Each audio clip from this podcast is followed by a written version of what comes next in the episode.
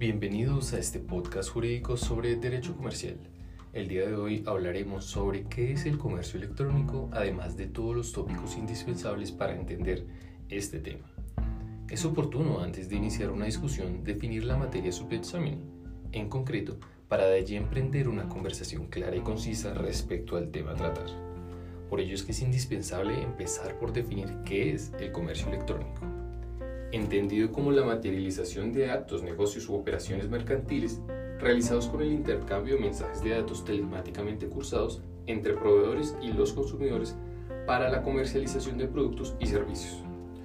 Un acto de comercio electrónico no se limita exclusivamente a los realizados a través de un portal de algún comerciante que cuente con una página web, sino que se extiende a cualquier operación en la que se concrete una compra o venta de un bien o servicio entre un expendedor y un consumidor utilizando mensajes de datos que se intercambien en las redes informáticas. Ejemplo de esto son las compras y ventas que se realizan a través de redes sociales como Instagram, Facebook, Twitter y WhatsApp. Para el caso colombiano, la piedra angular del marco normativo del comercio electrónico será el Estatuto del Consumidor, Ley 1480 de 2011, la cual cuenta con un alcance exclusivamente a las compras que realizan los consumidores a los empresarios que se encuentran ubicados físicamente en Colombia, sea directamente o por representante, como un distribuidor autorizado o un agente comercial. Es indiferente para la aplicación de la ley si el empresario tiene su portal web en servidores ubicados fuera del país.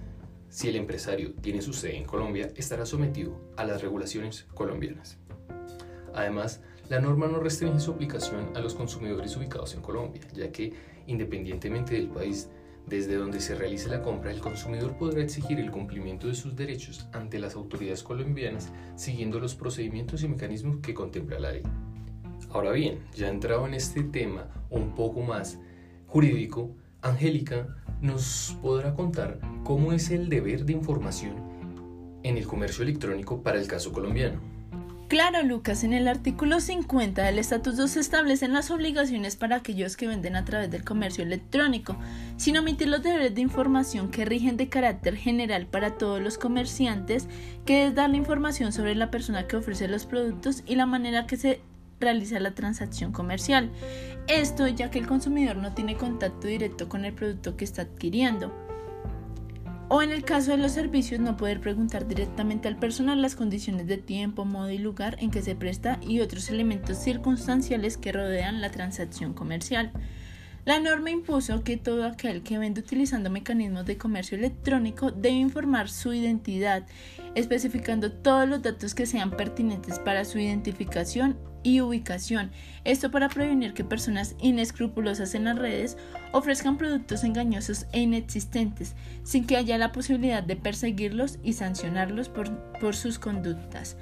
La norma establece también la obligación de suministrar en todo momento información respecto de los productos que se ofrezcan, especialmente sus características y propiedades, de tal forma que el consumidor pueda hacerse una representación lo más aproximada a la realidad del producto.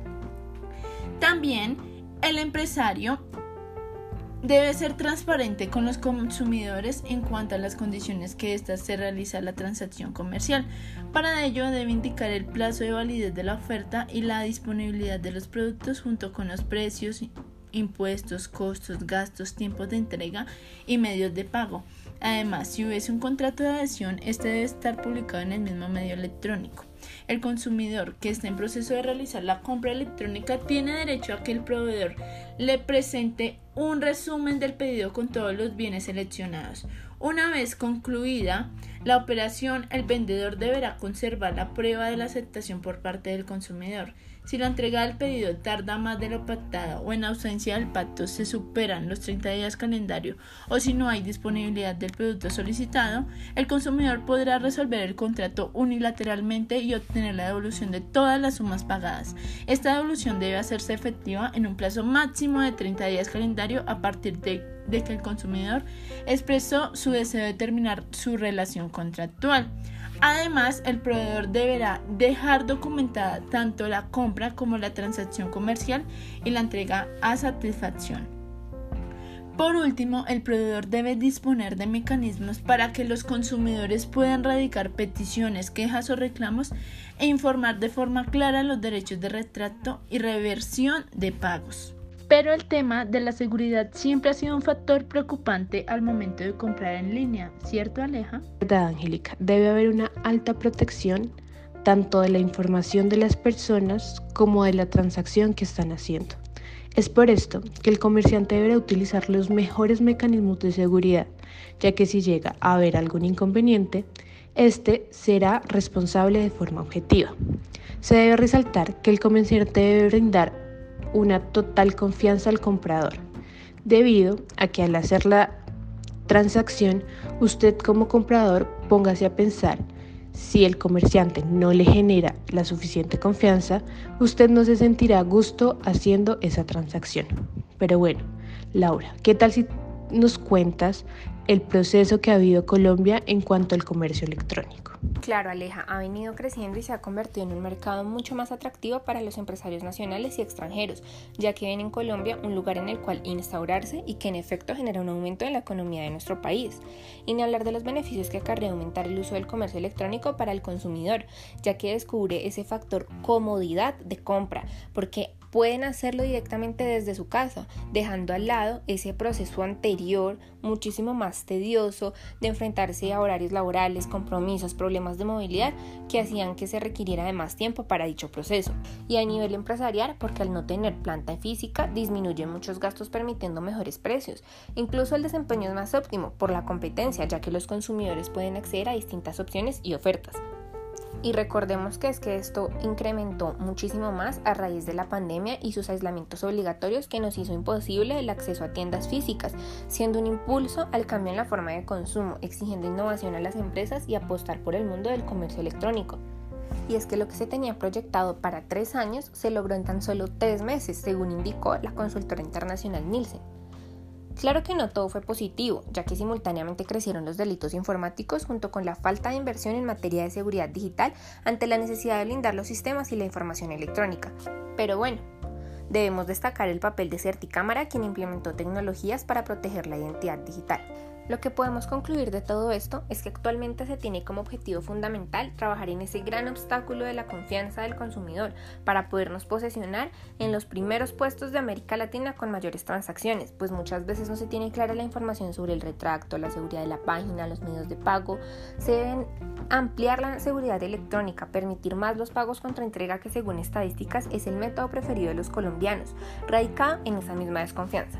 Y unido a esto, implementar mecanismos que permitan la igualdad de condiciones tanto para los pequeños y medianos empresarios respecto al acceso a la plataforma digital que actualmente podrían estar dominadas por los grandes empresarios, pues exige un cambio drástico en su estructura y manejo con elevados costos operativos, pues si bien hay buenos resultados a nivel económico con la implementación del comercio electrónico, las pequeñas empresas, por el contrario, se han visto fuertemente afectadas por el desplazamiento a las compras virtuales. Esperemos más adelante nos podamos volver a reunir para comparar el avance que ha tenido el país. Para continuar, Angie, me gustaría que nos explicaras sobre ciertos aspectos de los que muchas veces hay desinformación. Uno de los derechos que tienen los consumidores es el derecho de retracto y el derecho de revertir el pago. Este derecho de retracto hace referencia a cuando el consumidor por voluntad propia desea dar por terminado el contrato. Este derecho es una excepción a la regla de la firmeza del contrato de compra-venta una vez se haya estipulado el precio y la cosa. Esta excepción se da en contratos como por ejemplo de venta de bienes y prestación de servicios mediante sistemas de financiación otorgados directamente por el productor o proveedor o también se puede dar en ventas de tiempos compartidos, ventas no tradicionales y ventas a distancia, en las que se incluye el comercio electrónico. Este derecho de retracto no operará si la transacción eh, que se realizó en, en, comercio electrónico, por medio de comercio electrónico, se da ejemplo en un bien que por su naturaleza deba consumirse antes de cinco días o en una prestación de servicios contratados que debe ejecutarse antes de cinco días. El efecto inmediato de este derecho de retracto es la resolución del contrato y la consecuente devolución de las cosas a su estado original. Es importante resaltar que el ejercicio del derecho de retracto es totalmente diferente al ejercicio del derecho de reclamar algo por garantía. el cual se realizará cuando el bien presenta un defecto de calidad o idoneidad. El derecho de reversión de pago hace más énfasis en proteger únicamente a aquellos consumidores que adquieren bienes y servicios a través de mecanismos de comercio electrónico tales como Internet, PCE u otro mecanismo de televenta o tienda virtual y que además hubiera pagado con tarjetas de crédito, débito o cualquier instrumento de pago electrónico. Este derecho tiene como propósito lograr la devolución real y efectiva de dinero pagado por los consumidores, obligando a los participantes del proceso del pago a retrotraer la operación bancaria del depósito de dinero en la cuenta del productor o proveedor cuando se den ciertas situaciones, como cuando el consumidor haya sido objeto de fraude o como cuando corresponde una operación no solicitada por el consumidor o incluso cuando el producto entregado sale defectuoso. Las formas para hacer este reclamo pueden ser de manera escrita, de manera verbal o por cualquier medio establecido. Siguiendo con el tema, vamos a hablar de una parte de la población que es bastante vulnerable y afectada con la publicidad engañosa y los productos defectuosos. Es por esto que el Estatuto del Consumidor y el Decreto 975-2014 reglamentan la materia. Esta publicidad y con mayor relevancia, la que, es transmitida por medios electrónicos, no podrá contener ninguna forma de violencia, discriminación, acoso y en general cualquier otra conducta que pueda afectar la vida o la integridad física de los niños. Es por esto que cuando se exponga a el funcionamiento o uso de un producto, es bueno que usted como consumidor y más si es padre de familia, debe saber las conductas prohibidas. Cuando la forma de publicidad como texto, imagen, entre otros, no corresponde a la realidad del producto indicar una diferente para la utilización del producto, utilizar cualquier tipo de exageración del producto, no informal que el producto no viene con las baterías y no informal que el producto necesita de un producto complementario para su funcionamiento. El decreto también reglamenta el tema de salud y vida para los niños, niñas y adolescentes. Prohíbe cualquier imagen o información de contenido sexual violento o discriminatorio que promuevan conductas contrarias a la y a las buenas costumbres, así como lo relacionado con el consumo de estupefacientes, salvo sea para campañas de prevención. Es importante resaltar que también se prohíbe cualquier tipo de comentario que insinúe el rechazo social por no adquirir un producto. También se debe tener en cuenta la autorización de los padres en este tipo de transacciones. Es fundamental para que se pueda dar el debido consentimiento. Siguiendo con el tema vamos a hablar sobre las plataformas electrónicas. Estas plataformas electrónicas son los portales de contacto, cuya finalidad es permitir la oferta de productos y la compra de estos. Sin embargo, se puede presentar estafas y engaños debido a que este tipo de plataformas no tienen ningún control. Sin embargo, el artículo 53 del Estatuto del Consumidor impuso una obligación para los administradores de esas plataformas. Exige a los oferentes toda la información que pueda suministrarle al comprador una idea de la identificación de este para que si llega a haber algún reclamo o sugerencia se pueda realizar. Como escuchábamos, existe una amplia regulación para proteger los derechos del consumidor electrónico. Sin embargo, parece razonable pensar que ninguna medida es de utilidad si no se reviste de fuerza coercitiva. Es por ello que la Ley 1480 del 2011, en el artículo 54, contempla un mecanismo de coerción contra proveedores que vulneren los derechos del consumidor.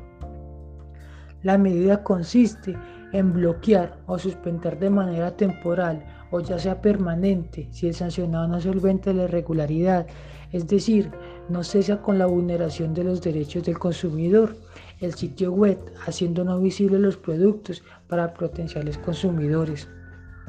Esta medida, además de proteger los derechos, genera confianza entre los extremos de la relación contractual. Bueno, con esto hemos llegado al final de este podcast y esperamos que sea de utilidad. Gracias.